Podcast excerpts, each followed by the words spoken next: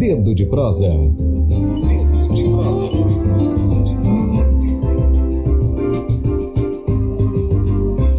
E hoje é quinta-feira, dia 13 de fevereiro, hoje é dia mundial do rádio. A gente começa dando um bom dia àqueles que nos ouvem na plataforma Spotify, no nosso podcast Tamborcast. E hoje o nosso quadro de entrevistas do jornal da agência Tambor, o Dedo de Prosa, é com o educador popular, ex-líder de trabalhadores rurais que comandou a luta popular pela terra no Maranhão. Ele também foi ex, foi deputado estadual pelo Partido dos Trabalhadores, o PT. Tenho a honra de receber aqui eu e Emília Azevedo e Lívia Lima. Temos a honra de receber aqui no estúdio Luiz Villanova. Muito bom, bem-vindo e um bom dia para você, Luiz. Bom dia para vocês também, para todos que estão nos assistindo, inclusive para Cláudia. Meu abraço, minha querida. Por falar em Cláudia Santiago, que aliás nos acompanha ali, está acompanhando ao vivo essa entrevista com Luiz Villanova, tem um recadinho da Cláudia, a gente vai dar esse recado agora ao vivo. Lívia, a Cláudia Agora vamos ouvir aqui o recado que a Cláudia mandou direto do Rio de Janeiro, ou em algum lugar do planeta, Cláudia, mas eu creio que você está no Rio de Janeiro. Oi, Cláudia. Oi, Vila, sou Cláudia. Tô com muita saudade de você. Parabéns por essa série de lançamentos. Espero te ver logo, muito em breve, muito em breve. Saudade, abração e boa luta. Cláudia Santiago, do Núcleo Piratininga de Comunicação, a maior referência em comunicação popular e sindical no Brasil, lá do Rio de Janeiro. Eu começo com Emílio Azevedo dando um bom dia para ele. Emílio já no comando aqui da entrevista. Emílio, bom dia para você. Bom dia, Flávia. Bom dia, Vila Nova. Bom dia, Lívia. Bom dia quem está nos assistindo. Mandar um abraço especial para Cláudia Santiago e agradecer ela publicamente por ter junto com Vila Nova, feito esse livro, que é um livro necessário. É, e vamos começar esse, Flávio, esse dedo de prosa com Vila Nova, perguntando para ele, Vila, o, o, um livro sobre a tua vida, uma vida que ainda está ativa, ainda está na militância. Já passou dos 70, mas está aí firme e forte, continuando na luta. Qual a importância? Eu te considero, e acho, e, e não sou só eu que te considero, é um fato, tu és um educador popular. Né? E um livro também é um instrumento de educação. Qual, na tua opinião, é, é, é o papel político-pedagógico desse livro? Qual a importância dele? Eu tenho certeza que o livro não é feito para apenas por, por, uma questão de vaidade de ego. O livro tem uma função política pedagógica. Na tua opinião, qual a função político pedagógica, educacional, política e educacional desse trabalho? de Cláudia. É, Emília, um livro é uma coisa necessária, principalmente para essa nova geração, essa juventude que é, a gente acredita que são eles que vão levar bem ou mal o barco, não é? Sem, é, sem esse livro, sem um livro assim para ajudar a refletir, fica difícil deles se incorporarem. Porque, na verdade, a história dos antigos, contada de boca, não, não emociona. Agora, quando você escreve com detalhe né, os momentos, as questões todas, isso provoca um debate no íntimo dessa juventude. Eu acho que o livro tem essa importância de fazer com que essa juventude tome conhecimento de tudo que já vivemos no passado e eles possam se sentir responsável de levar daqui para frente. Bom, Vila, está chegando aqui uma contribuição da nossa redação, uma, um fato curioso na sua história de vida, que você tinha o um apelido de fiscal. Quero saber, queremos saber aqui por que, que você tinha esse codinome. Chegou aqui essa curiosidade aqui, direto da nossa redação. Alguém muito informado aqui nos disse isso. Por quê? Olha, deixa eu dizer para vocês, eu, eu tenho dois. Eu vivi duas vidas com toda a realidade. A realidade não era totalmente diferente. Sim. Mas é, a meu respeito era totalmente diferente. Por exemplo, até meus 32 anos, eu era fiscal. Todo mundo, só a minha madrinha, que me chamava de Luizinho. Mas os Era o apelido. Era o apelido. Os pais, os padres, todo, todo, todo mundo só me conhecia como fiscal. É tão tal que hoje, quando uma pessoa chama fiscal, eu já imagino que ele é do Amarante, do Piauí, porque em outro lugar essa, esse nome não chegou. O apelido foi. é, aconteceu o seguinte: a minha mãe foi quem botou esse apelido. E porque disse que eu era muito perguntador. Perguntava tudo, Já era subversivo, né? eu acho.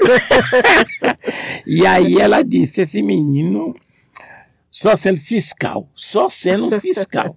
e aí o povo começou a me chamar de fiscal, fiscal, e pronto. Eu vim saber que eu sou Luiz depois que eu cheguei no Maranhão, com 32 anos de idade. É, e em Esperantinópolis, a gente veio né, na fundação do sindicato, em Esperantinópolis, já ainda era fiscal ainda. Eu só virei Luiz depois que cheguei em Imperatriz. Vila Nova. É, é Lu- Luiz, Vila- primeiro Luiz, porque a, a Laura não me chamava de fiscal, mas chamava de Luiz. Aí todo mundo, Luiz, Luiz. Mas o Luiz tinha que ter um detalhe, Luiz de quê, da onde?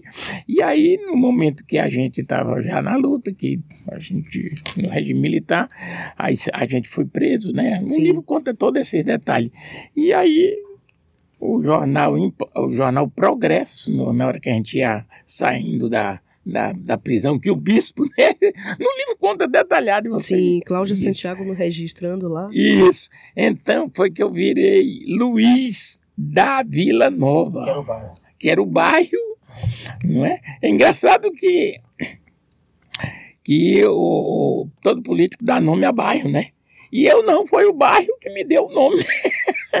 então, quando as pessoas sabem que eu sou Luiz da Vila Nova, ah, Luiz Vila Nova, as pessoas pensam que Vila Nova foi eu que botei o nome, porque sou fui político, fui deputado. Que não, foi o bairro lá que me, me deu o nome de Luiz, Bairro da Vila Nova. o bairro da Vila Nova. Essa é uma pergunta que, que deve ser feita várias vezes. Né? Se tu voltares aqui, a gente vai fazer, porque necessariamente o público que vai nos assistir não é o mesmo. Mas fala um pouco, Vila, da tua formação. Para quem está, de repente, te vendo pela primeira vez e tal. O que, que fez um líder de trabalhador rural né, que não teve chance de, de ir para uma universidade, que mal teve chance de, de terminar o, o ensino fundamental, o ensino, e se tornar um educador? Da onde vem esse teu conhecimento? E o que te faz ainda apostar tanta informação? A formação que muda o mundo, a formação que muda pela cabeça. E a, a partir da cabeça mudar, você muda suas ações e essas ações fazem mudar o mundo. A ação e a ideia. O que, que foi que mexeu com a tua cabeça? Primeira coisa, Emílio, é que a formação, é, partindo da realidade que a gente vive, ela é, ela é um esplendor. O problema é que muitas vezes a gente recebe a formação de uma outra realidade, do livro, não sei da onde. A minha formação veio da vida, da realidade da vida. Por exemplo, lá no Amarante, onde eu morava, eu achava um absurdo a, a questão da corda, né? E isso a gente vai refletindo. A gente era é, na Conferência Vicentina e o que que nós fazíamos? Nós é, fazíamos uma pesquisa sobre os, po os pobres, os necessitados.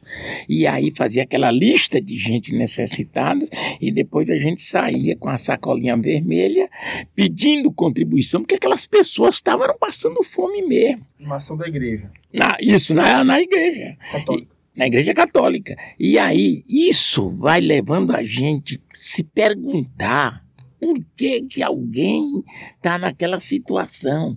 E isso eu tinha uma idade aí de 10 anos, 11 anos, por aí assim. Então essas coisas vão encarnando e a gente vai enxergando a realidade partindo da vivência.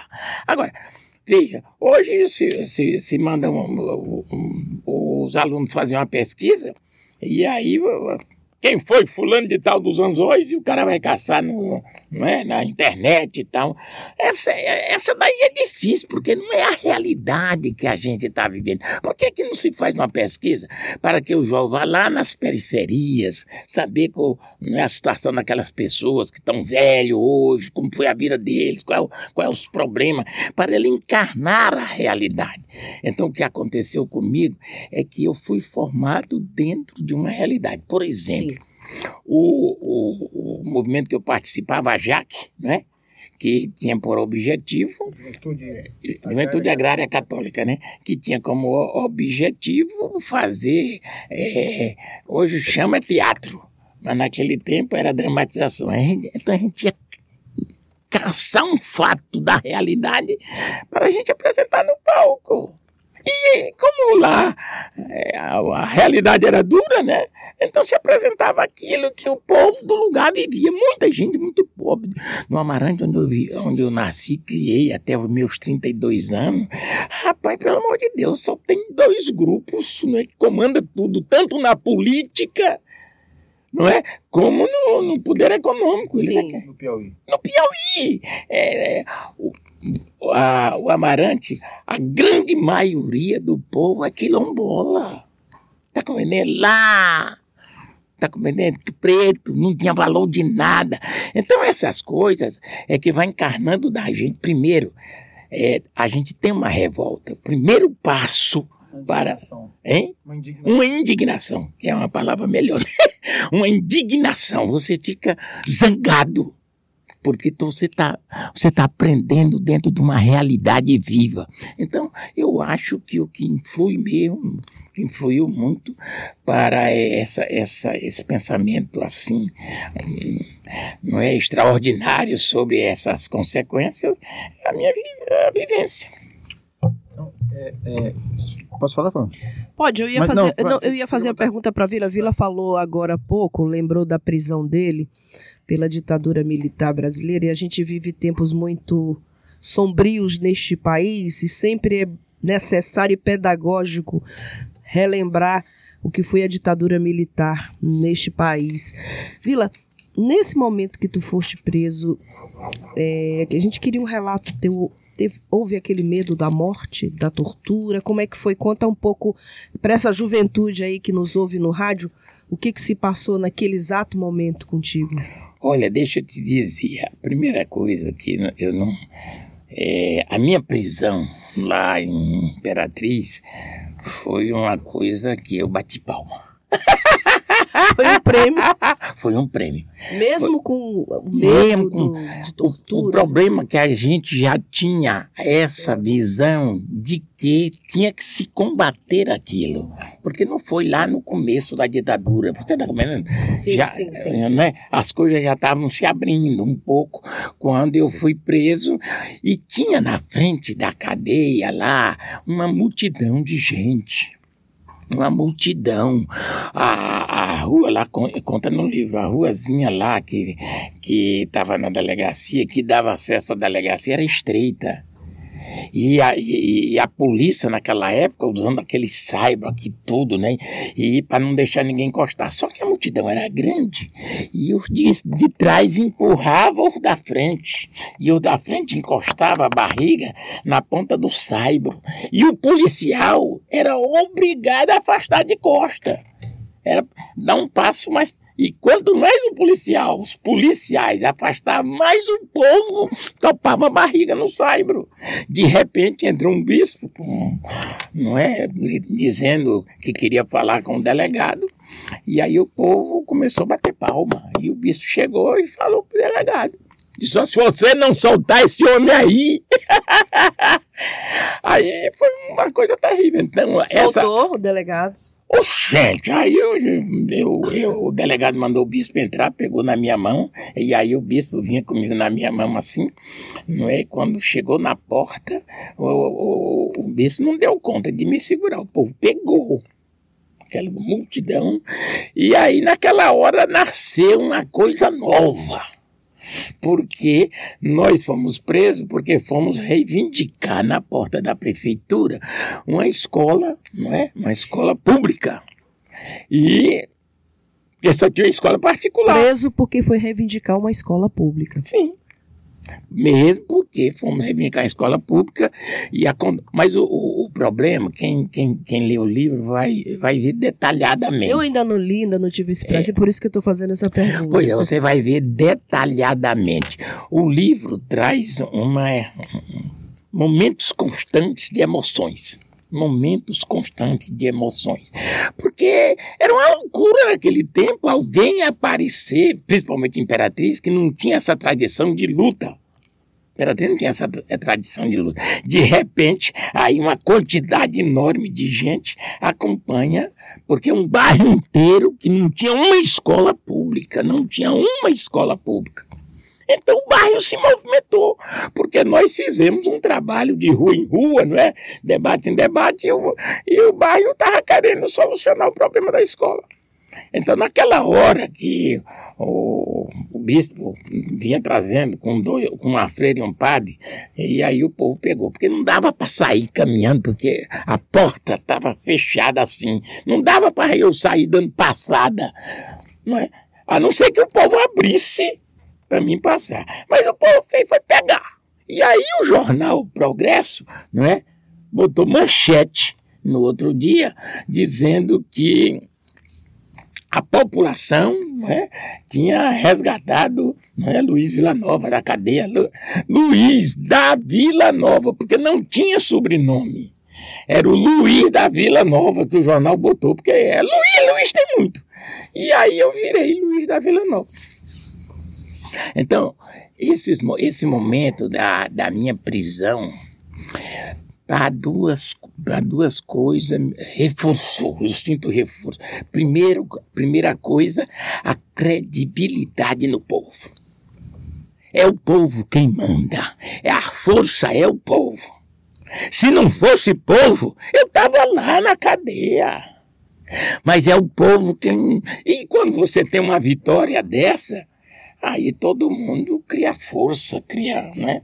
E aí foi surgindo outros movimentos na própria Imperatriz, né? A, a, a diocese fez uma, uma, uma, campanha para que a rua fosse mais limpa, né? Porque Buriti, Santa Imperatriz era lixo, lixo, lixo. Inclusive tem uns cantos lá, você vai ler o livro que você vai ver. Então, Nessas, nessas mobilizações, depois que eu saí, da, né, eu sempre estava presente na força, o povo acreditava, o povo acreditava. Olha, quem puxa é lideranças. Se, se, tiver lideranças com a cabeça né, preparada e com apoio de muita gente, o povo vai, o povo vai. O povo vai até nem que, nem que morra. Mas o povo vai. Então, o que nós precisamos é essa força do povo. E para você ter a força do povo, a primeira coisa tem que ter proposta, né? Se não tiver proposta e se não envolver as pessoas, o povo não sai assim sem, sem emoção, não. O povo, o povo vai para a rua quando ele quando ele está empolgado, quando ele se sente, nem que eu morra, mas eu não, eu não volto atrás. Foi o que aconteceu na minha vida durante muito tempo. Emílio Azevedo? É... Essa formação de Vila Nova, né, a gente sabe, ela vem do, de uma mobilização social, de uma organização social chamada as Comunidades Eclesiais de Base. Sim. Né, da Igreja Católica, né, algo que surgiu ali, né, já na década de 70, né, começa a surgir né, com mais força e vai avançando pela década de 80. É, hoje as coisas mudaram, Vila, nós estamos aí nos últimos 40 anos, as coisas mudaram a periferia tem uma força muito grande dos movimentos evangélicos, especialmente o movimento pentecostal e neopentecostal, né, que é uma coisa nova, no, essa expansão é uma coisa nova na história brasileira.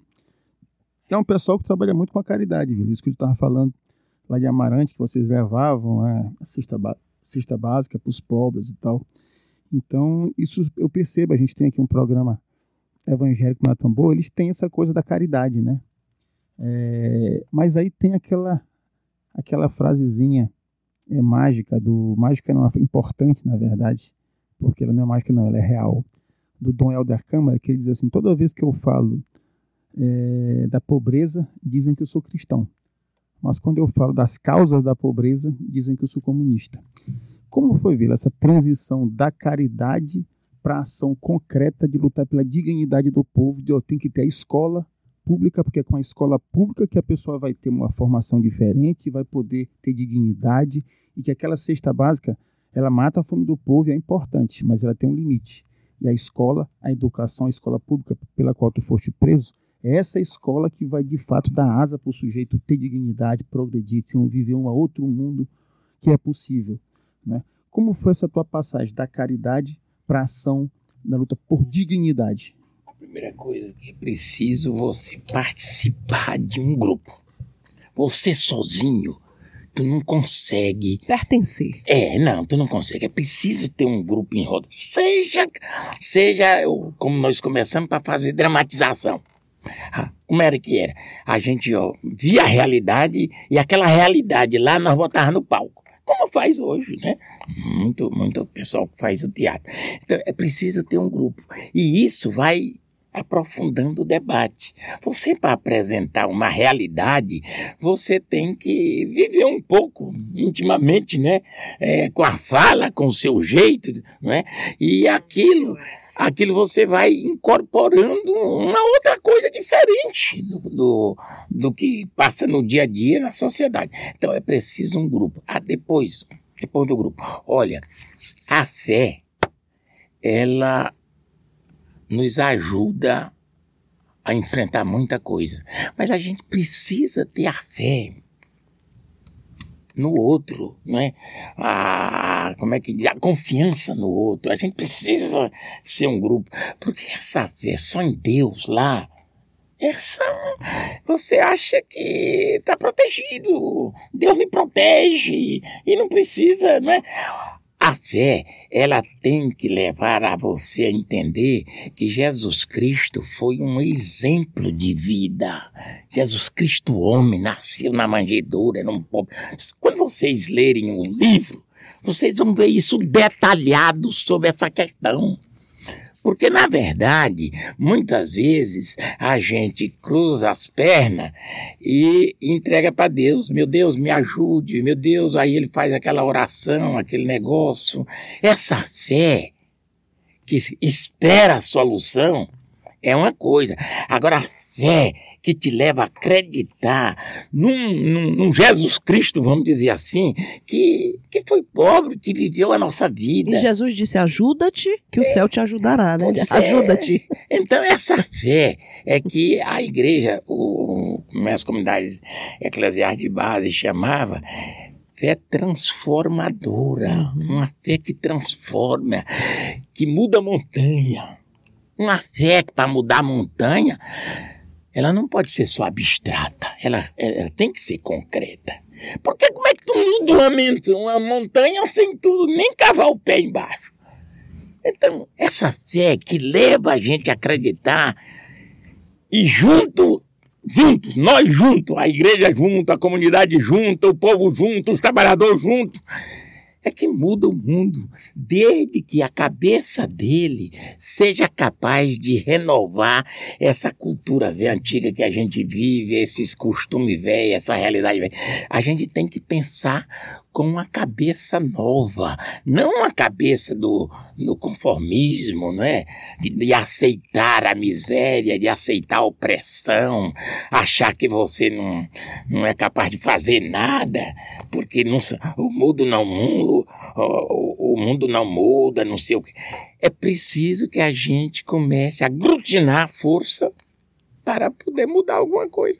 Lá no Amarante, não é? A gente come, é, começava, por exemplo, nós fazia parte de um sindicato, e uma das ações do sindicato era fazer multirão. A gente sempre trabalhava de multirão, fazer multirão para limpar a roça do outro. Todo mundo via naquele dia, cada um levava a coisinha para comer lá e trabalhava o dia todo, aquela quantidade de gente. Então, esse multirão é que vai dando garantia de sobrevivência do grupo. Você vai sentindo que você sozinho não vale nada. Você só vale por causa dos outros, dos seus companheiros que estão discutindo e que pensam do mesmo jeito. Então, enquanto você não incorporar grupo, você na verdade bate, o nego te dá uma rasteira, tu desvanece, tu volta, eu não vou mais. Mas o grupo, esse calor de grupo, não te deixa sozinho. Temos umas participações aqui muito especiais aqui dos ouvintes. O Márcio Baima, parabéns Vila Nova, militante histórico. E temos uma contribuição da querida Cláudia Santiago aqui pedindo, Vila, para você explicar aqui para nós o que foi a teologia da enxada. Adorei esse nome. Teologia muito, da enxada. Muito, O que, muito. que foi isso? Isso.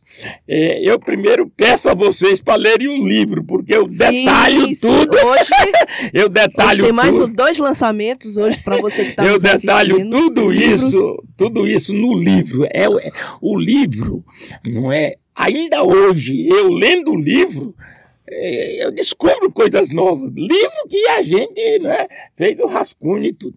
Olha, a igreja, não é? Principalmente Dom Helder Câmara, quando, aparece, quando surgiu como arcebispo de, de Olinda e Recife, ele, ele foi um, um renovador dessa, dessa religião, vamos chamar de religião. Pelo menos na, na minha época. Porque o bispo achava, não é, e colocava para a gente sempre, que a igreja tinha que ter mais prática, né, mais coisa concreta do que essa abstrata.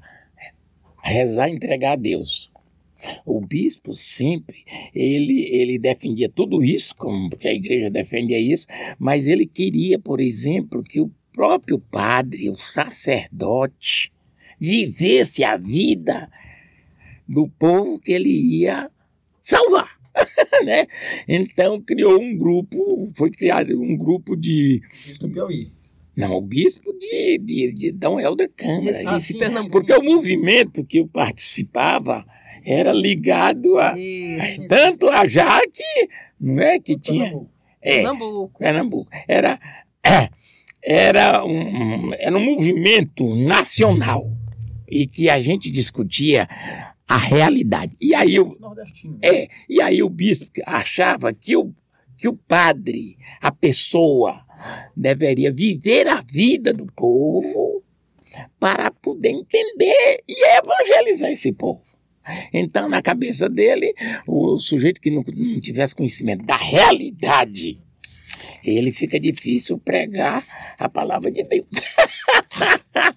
então, ele, esses, esses padres, que foram 17, é, foram estudar num seminário é, diferente do, do seminário que formava os padres para o meio urbano. Esses padres foram se formar para atuar no meio rural, porque agora ainda, ainda continua do mesmo jeito. O meio rural é o mais sofredor de tudo, não é? No meio urbano tem algumas coisas que ainda dá para levar. Mas no meio rural, a pobreza, a, a injustiça é uma coisa absurda. Então, ele chamou isso de teologia da enxada. Quer dizer, os padres eh, iam estudar, os jovens iam estudar, mas ia botar roça, trabalhar na roça. E aí, Os padres iam para a roça, isso, o seminarista. seminaristas. Iam para a roça e pro- vendiam o produto da roça na feira. Do mesmo jeito de um labrador, não tinha diferença de um labrador. E aí eu fui, naquela época, né, já era muito conhecido no Nordeste, eu fui convidado para, para de três em três meses, e falar. Eles, eles diziam que eu era professor. Falar da questão rural para esses seminaristas. Então era assim, eu ia para lá, cada, mas não, é- não era só eu não, era de, eu ia de cada três meses, mas de, de outros de outros estados ia outros. E aí a gente ficava lá na frente, fazia roda, e aí eles iam perguntando coisas do meio rural, como é isso, como é isso. como é isso. E a gente ia dizendo o que a gente estava vivendo. Mas eh, ele me chamava de professor, mas não era professor coisa nenhuma, não. Eu tinha a vida, a realidade. E eu passava. Era professor, sim. É. Mestre, mestre mas não era vida. professor de ensinar, fazer lá ali o programa, não sei como é, um plano de aula, não tinha isso, não. Aí, esses padres, a gente criou uma amizade muito. Esses, esses, esses, esses seminários, uma amizade muito grande. E quando eles se formaram, é, era dois do Piauí, esses dois do Piauí foram não é, é, é para a mesma paróquia, aonde eu morava. E lá nós fomos trabalhar de roça, do mesmo jeito. Ia vender os produtos na feira. O padre celebrava a missa, né? que ainda tinha aquela camada do povo ainda que queria o padre, né? né? Aquele jeito antigo, mas os padres é, é, mudava a mentalidade do povo quando o povo ouvia ele põe feijão, ele lá na feira, né? Mesmo jeito lavrador, mesmo jeito lavrador. Então eu fui, eu fui como é que diz, formado dentro dessa realidade. Por isso, as pessoas às vezes perguntam assim, mas Vila Nova é, foi deputado, não mudou, não tem isso. Hum, minha gente, eu não sei ser de outro jeito, não. Não é que eu não mudei, é porque não existe um outro jeito para me viver que não seja esse. Então, qualquer pessoa que se dedique à, à, vida que eu dediquei, à luta que eu dediquei, às organizações da igreja que eu, que, eu, que eu dediquei, poderia ser do mesmo jeito que eu sou. Agora, quem, quem usa ora uma coisa, ora outra, não é? Que não tem essa fixação para onde ele quer chegar, realmente às vezes ele se perde. Bem, mas já falando um pouquinho aqui, isso aqui é, a gente vai trazer Vila Nova outras vezes aqui na Rádio Tambor, quem está nos ouvindo, para tratar desse livro, dessa história, porque a gente tem que. É, é, a função do livro de Vila Nova é provocar o debate e, mais do que isso, provocar a ação política também, né? a, partir da, a partir de um exemplo, a partir de uma vivência. Eu queria perguntar, Vila Nova, então, alguma coisa do presente, do presente e do futuro. Tu está com pouco mais de 70 anos, né? E começou nesse negócio de igreja católica desde a adolescência, é uma igreja católica que estava se transformando, que saiu de um papel muito conservador para um papel bem mais é, arejado, bem mais é, é, é, propositivo, no sentido de mudar o mundo para melhor. Né?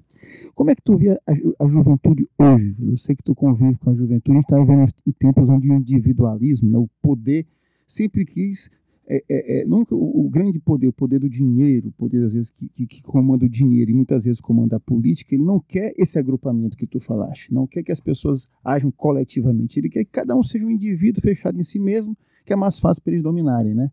Esse, e por isso esse individualismo ele é estimulado pelo poder, né, o individualismo. Como é que tu vê essa juventude as diferenças e as possibilidades de uma juventude hoje cada vez mais estimulada ao consumo, ao individualismo, não é? Principalmente essas duas coisas, consumo e individualismo, onde as pessoas passam o dia com o celular na mão, às vezes tem nem eh, facilidade para bater papo, para reunir, para ficar na porta de casa conversando ou sair.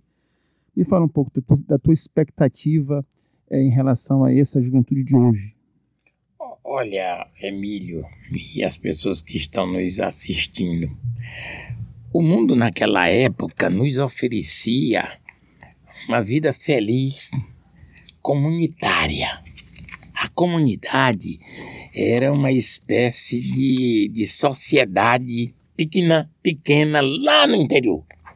Quer dizer, tudo que a gente fazia, discutia e debatia era em torno daquela comunidade. A gente não sabia muito sobre São Paulo, essas coisas que. Né? A gente via o nosso mundo, porque a comunicação não é, era aquela que nós tínhamos ali. E, e, a, maior, a maior vantagem que um jovem achava naquela época, como eu achava, era ser respeitado pela comunidade, admirado pela comunidade, ser uma pessoa, é, vamos dizer, além de honesta, amável, não é? Isso, aquilo naquele tempo era um dos maiores valores que a pessoa tinha. O maior valor que a pessoa tinha era ser um destaque na comunidade, porque é, o mundo dele era aquele, né, era aquele pedaço de chão. O Amarante, por exemplo, tinha dois, mil habitantes, a gente conhecia todo mundo pelo nome, pelo apelido, né? era sabia em quem o cara votava, sabia tudo, era uma comunidade. Hoje o mundo é outro, né? Hoje essa comunicação aí não é te liga com, com, com gente que Todo de todo o planeta e que os teus anseios é, é- é de ser um, uma pessoa de destaque no Brasil, né? no, no, no Estado.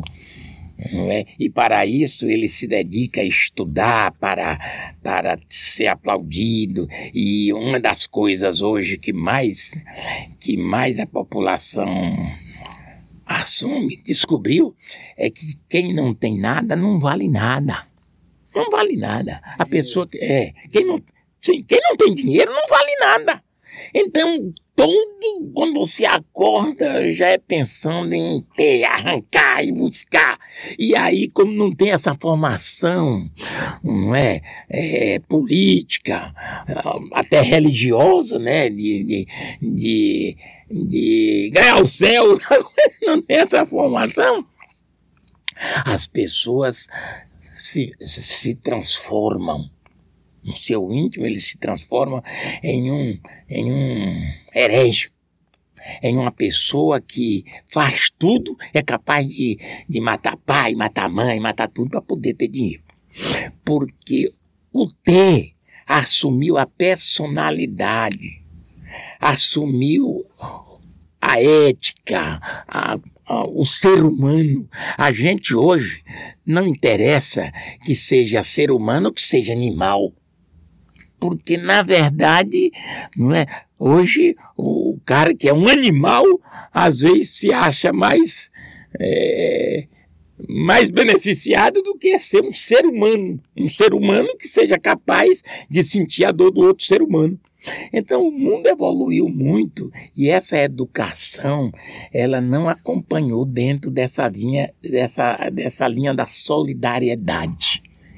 Pronto. É, Hoje o, o, maior o ribuliço é quando tu faz alguma ação, o pessoal diz logo, é porque é comunista. Comunista.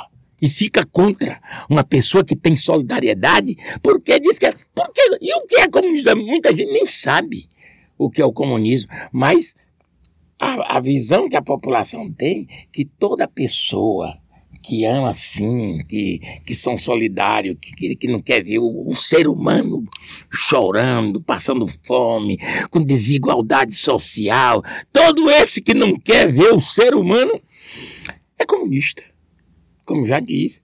Disse Dom Helder Câmara. Então, é preciso que haja uma nova educação uma educação que seja capaz de que o ser humano, a pessoa, a pessoa, o indivíduo, seja o valor. Porque já pensou um ser humano viver como animal? Um ser humano não é sentir a dor da, da brutalidade. Um ser humano está sendo arrebentado porque, na verdade, é, é, o lixo o, o, destrói. Então, essa, essa mentalidade, me parece que essa visão nova né, é, trouxe essa visão nova do capitalismo. Porque, na verdade, se capitalismo for rebentar com o ser humano, é a coisa mais cruel do mundo. O ser humano, um animal, a gente não. Hoje, no capitalismo, às vezes tem gente que não aceita tu, tu maltratar um cachorro, mas aceita tu maltratar um ser humano. Quer dizer, o cachorro, o animal, é muito mais bem respeitado do que o, do que o ser humano. Que, na verdade, o animal é, é, é para ser respeitado também.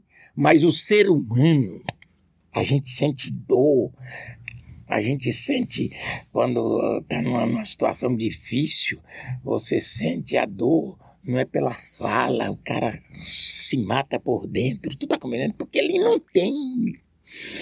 Pô, e, Vila, eu posso interromper? Pode. E, e, e essas isso porque e, essa, e onde é que a gente reorganiza essas escolas de solidariedade? Porque antes a gente tinha uma igreja católica fortíssima, né?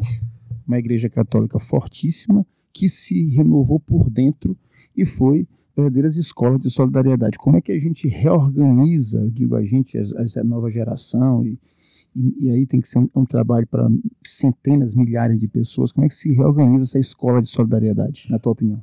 Olha, deixa eu só contar um exemplo concreto.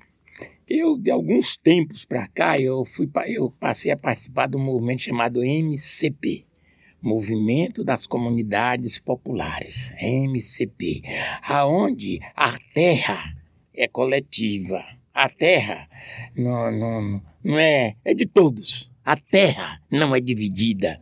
Aonde a, a, casa de farinha é coletiva.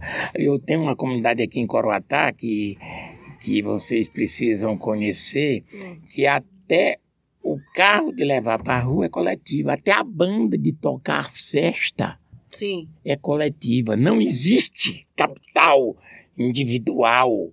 É as pessoas, não é, que estão fazendo essa experiência para mostrar que a vida em, em sociedade, né? Ela, o, o seu valor não é o dinheiro individual, o seu valor é os bens, as preocupações da comunidade, a escola lá na comunidade, são outros valores. Então, isso não é fácil, porque o capitalismo, o capitalismo, que muita gente acha que o capitalismo é só, não é o poder do dinheiro, mas é aquilo que está enraizado como, vamos dizer, o cara quer ter, como é que diz, ambição.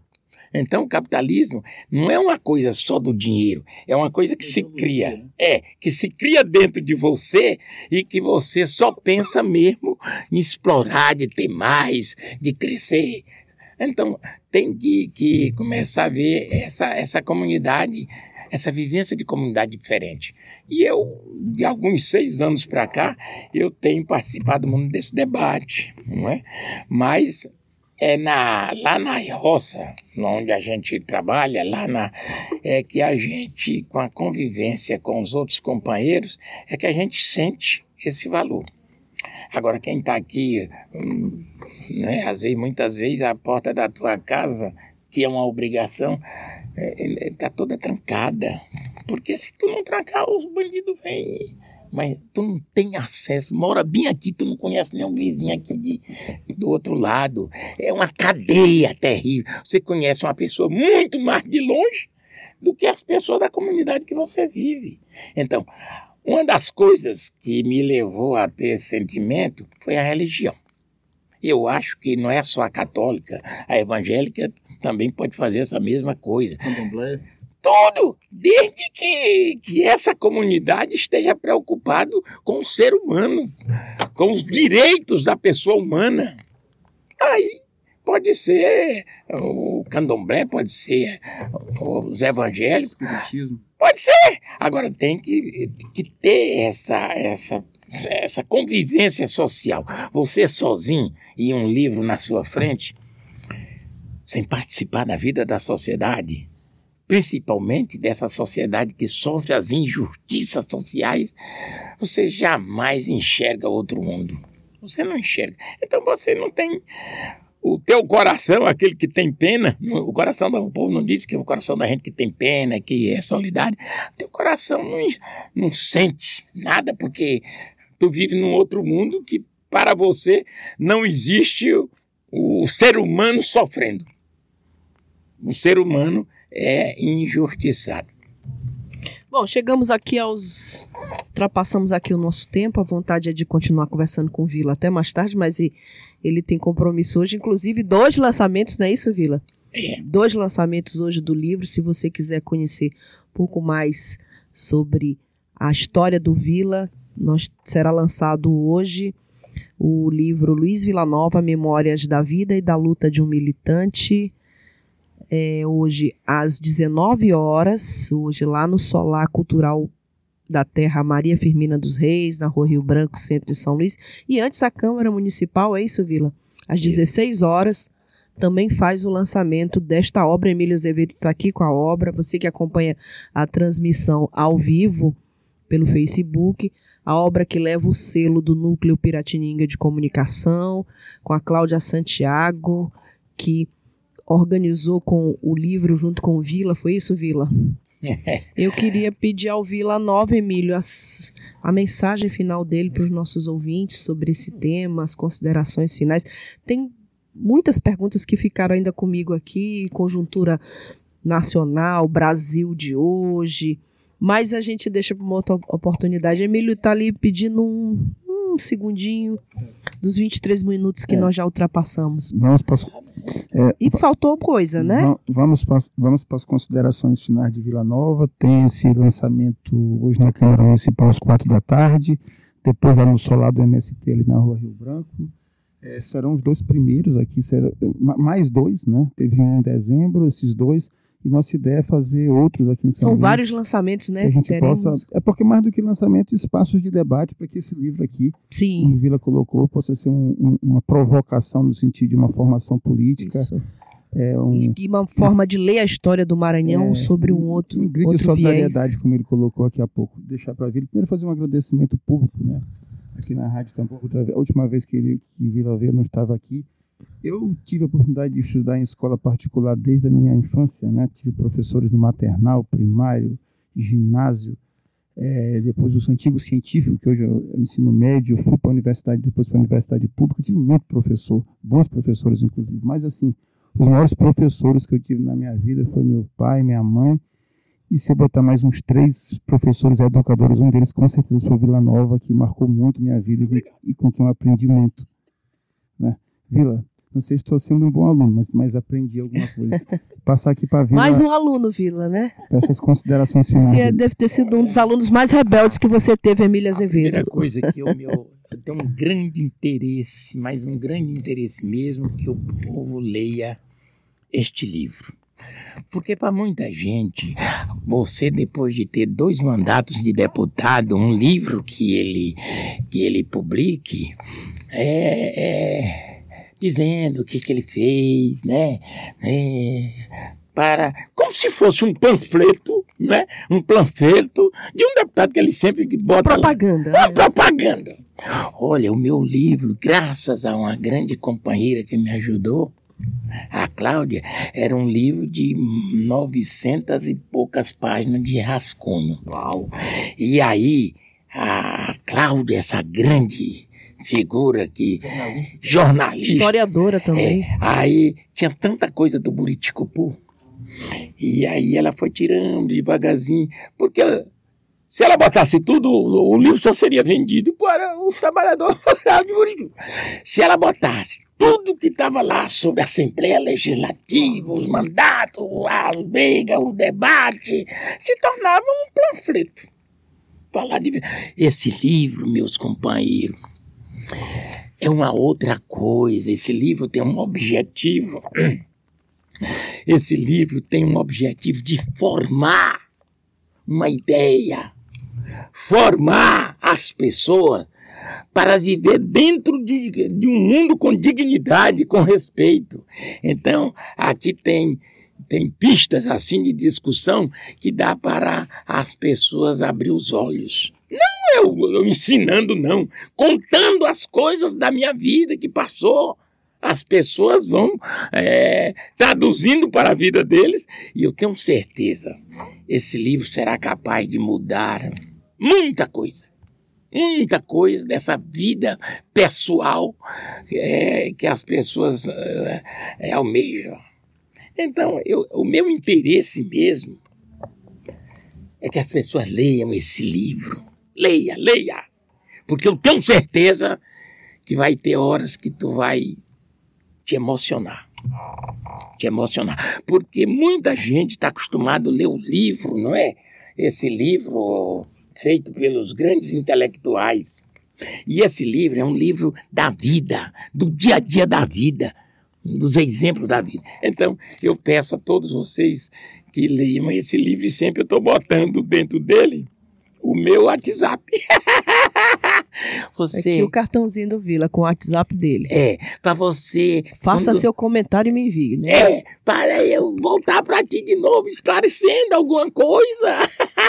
tá bom, meus companheiros, muito Muito obrigado à Rádio Tambor. Obrigada, Vila Nova. Até breve. Até breve, sempre. Olha, o WhatsApp do Vila Nova eu já vou até dizer aqui, porque ele não espalha, ele, ele não esconde, não é isso? Não, não. É 98DDD, o número dele é 984750712. 984750712, o WhatsApp do Luiz Villanova. Queremos agradecer a carinhosa audiência de todos vocês.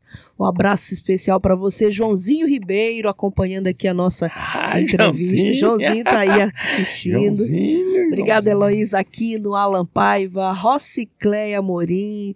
E Cláudia falou no final, Lívia, ali, olha, muita emoção. Obrigada por tudo, Vila. Nos vemos em breve no Rio e em Buriticupu. Cláudia Santiago. a todos, Tassiana Costa, Alan, Robert Vieira, a todos vocês. Muito obrigada a vocês que fazem a Rádio Tambor junto conosco. A gente deseja para vocês uma ótima tarde e voltamos amanhã. E não esqueça, hoje, sete da noite, lançamento do livro Memórias de Vida e de Luta de um Militante, Luiz Villanova. Às quatro da tarde na Câmara Municipal, no Centro Histórico de São Luís. Obrigada, a gente volta amanhã. Web Rádio Tambor. A primeira rede de comunicação popular do Maranhão. Comunicação comunitária. Livre, alternativa e popular. Morreu, Maria Terra.